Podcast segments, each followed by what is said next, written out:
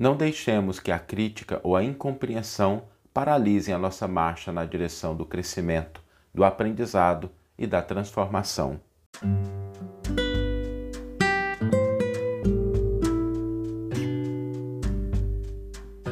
Você está ouvindo o podcast O Evangelho por Emmanuel, um podcast dedicado à interpretação e ao estudo da Boa Nova de Jesus através da contribuição do benfeitor Emmanuel. Hoje nós vamos refletir sobre as nossas moradas espirituais. E quando a gente pensa em morada espiritual, é preciso lembrar que o cristianismo, assim como todas as religiões, elas têm dois pilares importantes, que é a compreensão, que são a compreensão da transitoriedade das coisas materiais, do mundo material, e um algo melhor, um lugar melhor depois que nós passarmos pela transitoriedade do mundo material. Então, esses dois elementos são importantes e são compartilhados por todas as religiões. E o entendimento, não só intelectual, mas o entendimento profundo desses dois pilares, possibilita uma postura diferente em relação às coisas do mundo. Em primeiro lugar, porque quando a gente entende a transitoriedade, nós não nos apegamos tanto a certas coisas. Enquanto uma pessoa que não compreende essa transitoriedade, às vezes pode ficar muito apegada a coisas que podem ter seu valor, que merecem consideração, que merecem o zelo, mas são transitórias, vão passar. E aí a gente inverte, às vezes, os meios com os fins. A gente confunde coisas que são transitórias e devem ser consideradas como meios e não a gente não se apegar a elas e a gente acha que elas são o fim, o propósito final. E quando a gente pensa num lugar melhor, é preciso nos preparar para ele. Enquanto quem não tem essa compreensão vê a necessidade simplesmente de se preparar, de obter o melhor aqui, nada de errado com isso, mas isso não deve estar acima da preocupação ou da prioridade de nos preparar para ir para um lugar melhor. Por que, que eu estou dizendo isso? Porque essa diferença de compreensão, muitas vezes ela gera um certo antagonismo. E quem dispõe de uma visão espiritual, quem já começa a compreender um pouquinho essa questão da transitoriedade, do lugar melhor, começa a agir diferente no mundo. E essa atitude diferente, ela tem por base exatamente esses dois aspectos. Compreender que determinadas coisas a gente não deve se apegar muito a elas. Não significa desprezar nenhuma atitude de desprezo, ela é legítima. Significa a gente entender que aquilo é um meio. Então, uma posição numa empresa, uma posição na vida, um recurso, são meios para que a gente possa ser útil, para que a gente possa levar o bem, para que a gente me melhore as situações. A gente começa a compreender com outro olhar, um olhar um pouco mais profundo e começa a trabalhar elementos internos na gente. A gente começa a desenvolver os valores para que quando a gente chegue no outro lugar para o qual todos nós vamos, a gente realmente esteja preparado para um lugar melhor. Porque a nossa morada espiritual, ela depende necessariamente do nosso estado interior, dos valores que cultivamos. E aí isso às vezes gera um certo antagonismo. E esse antagonismo pode vir à conta de críticas e de incompreensões. Porque quando a pessoa busca esses valores que a habilitarão para uma vida melhor, que derivam de uma compreensão mais profunda da transitoriedade do mundo, a gente começa a valorizar a humildade. E às vezes quem não compreende isso acaba tomando essa atitude humilde, às vezes como atitude covarde. A pessoa, não, mas não pode levar desaforo para casa. É, o desaforo eu não vou levar, mas se eu levar a agressão vai ser pior. Então, esse, essa mudança na maneira de ver faz com que a pessoa se coloque no mundo de uma forma que nem sempre é compreendida e algumas vezes pode ser até objeto de crítica. A pessoa ela age com dignidade perante as próprias coisas, pode ser taxada de orgulhosa, a pessoa utiliza uma energia para a realização, pode ser considerada como cruel. Às vezes a pessoa tem uma atitude bondo, bondosa e aí as outras pessoas olham e falam assim: ah, tolinho, não entende, não está valorizando o que é dele. A pessoa é mais tolerante e às vezes é classificada como fraca. A pessoa é devotada e às vezes é taxada como vaidosa. E esses, essas posturas, às vezes, elas minam a nossa disposição de continuar. E esse é um grande problema. Porque se nós queremos, de fato, um lugar melhor, é preciso que a gente não paralise a nossa marcha em função de críticas e incompreensões. Críticas e incompreensões são dos maiores obstáculos ao nosso crescimento, ao nosso desenvolvimento, ao nosso aperfeiçoamento. Para que a gente possa lidar com isso, é preciso fortalecer a consciência do porquê estamos buscando algo melhor. Por que estamos buscando uma atitude diferenciada? Por que, que a gente está se preocupando com o bem? Por que, que a gente está valorizando a paz? Por que, que a gente está considerando a harmonia, o crescimento, o amor como coisas importantes nos nossos valores? E refletir um pouquinho sobre isso significa a gente entender que muitas vezes a gente paralisa não por conta do desânimo, por conta do problema, mas porque a gente não sedimentou a razão pela qual a gente está fazendo alguma coisa. Por exemplo, a gente está fazendo uma coisa de bom porque a gente quer o aplauso do mundo ou porque a gente quer realmente a melhoria de alguma coisa. Porque se a gente estiver buscando o aplauso do mundo e ele não vier, a gente paralisa, mas não porque a gente estava buscando o lugar melhor. Às vezes a gente busca uma atitude mais humilde, uma atitude devotada, uma atitude fraterna, mas qual que é o objetivo disso? É uma transformação íntima ou para que as pessoas nos vejam como uma pessoa mais fraterna?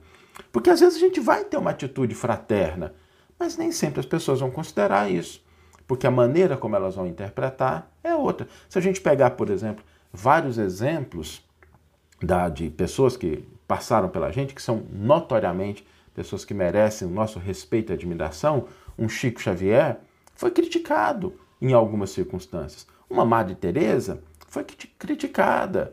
Um Divaldo Pereira Franco foi criticado. Então, a busca da transformação e da melhoria não pode ter como propósito o aplauso, ser visto, porque às vezes as pessoas não vão enxergar e a gente precisa ter muita serenidade para lidar com isso. A serenidade para compreender, a serenidade para não agredir, para não revidar, mas a força para não paralisar.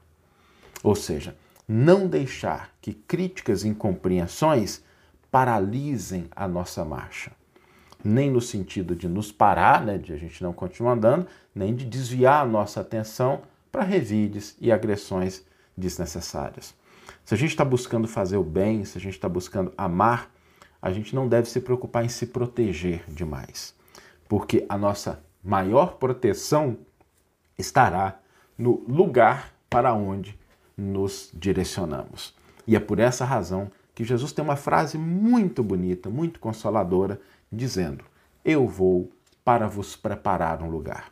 Então, se nós estamos querendo fazer parte, estar com Jesus nesse lugar que ele disse que está preparando, procuremos fazer o bem, valorizar a paz, o amor, a fraternidade, a compreensão, independente das críticas.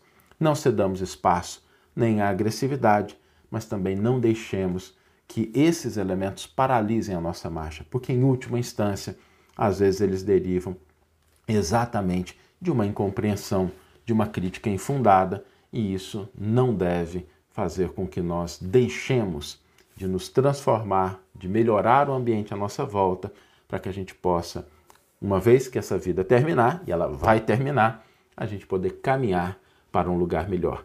Então, tenhamos fé, confiança, na proposta do Cristo, que está preparando um lugar para nós, e redobremos a nossa disposição de cultivar os valores do amor, da paz, da compreensão, da tolerância dentro de nós, independente disso ser visto, reconhecido, aplaudido ou admirado pelas pessoas, porque isso pode acontecer, pode não acontecer, mas isso não é o que vai garantir a nossa habilitação, nosso passaporte para essa nova morada. Vamos ler agora a íntegra do versículo e do comentário que inspiraram a nossa reflexão de hoje. O versículo está no Evangelho de João, capítulo 14, versículo 2, e nos diz: Na casa de meu pai há muitas moradas. Se não fosse assim, não teria dito que vou preparar um lugar para vós. E Emmanuel intitula o seu comentário Tenhamos fé.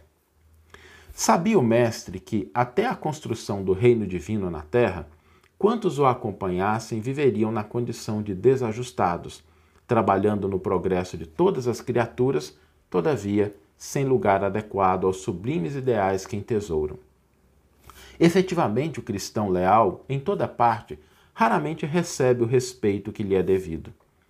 Por destoar quase sempre da coletividade, ainda não completamente cristianizada, sofre a descaridosa opinião de muitos.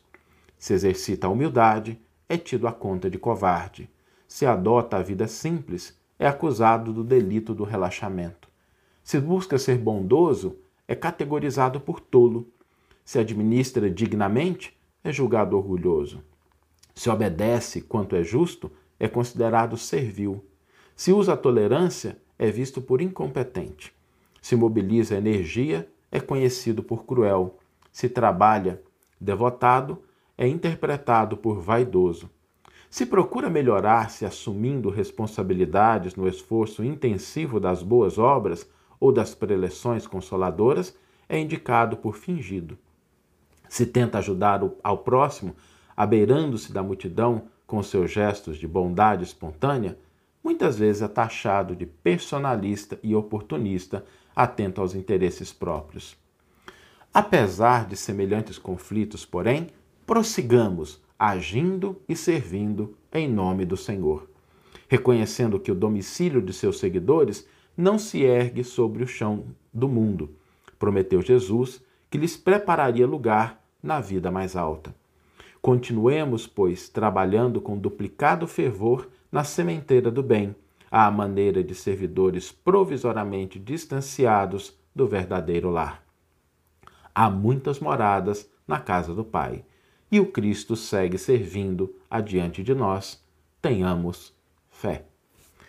Uma bela mensagem de Emmanuel, nos convidando a essa postura de buscarmos essa atitude no mundo, uma atitude voltada para os valores que Jesus nos ensinou, confiantes de que nem sempre seremos compreendidos, mas que ele segue adiante, preparando um lugar para nós.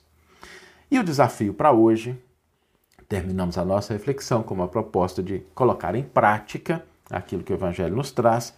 O desafio para hoje é a gente reforçar a nossa fé, a gente buscar efetivamente por que estamos buscando uma melhoria de postura, uma melhoria de entendimento, sermos pessoas melhores na família, no trabalho, na vida social. Primeira parte do desafio é a gente relembrar isso. Por que, que a gente está buscando? Qual que é o nosso propósito?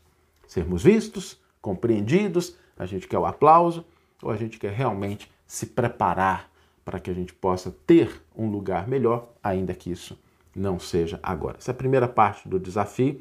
E a segunda parte é que nós realizemos hoje uma ação motivada por isso que nós estamos buscando, uma ação e que a gente não se preocupe com a crítica, com a incompreensão, com a maneira como a gente vai ser visto.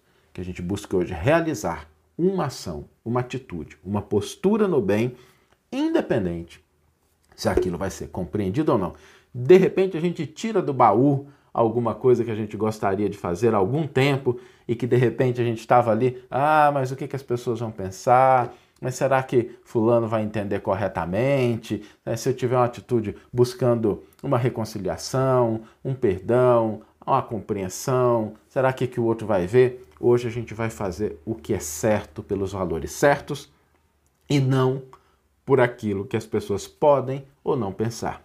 Hoje a gente vai fazer uma ação Nesse sentido, cada um vai escolher a sua, pode ser pequena, pode ser grande, mas hoje a gente vai realizar algo em prol do nosso crescimento, da melhoria do mundo, independente disso ser criticado ou incompreendido, porque esse não é o propósito final. Que você tenha uma excelente manhã, uma excelente tarde ou uma excelente noite e que possamos nos encontrar no próximo episódio. Um grande abraço e até lá!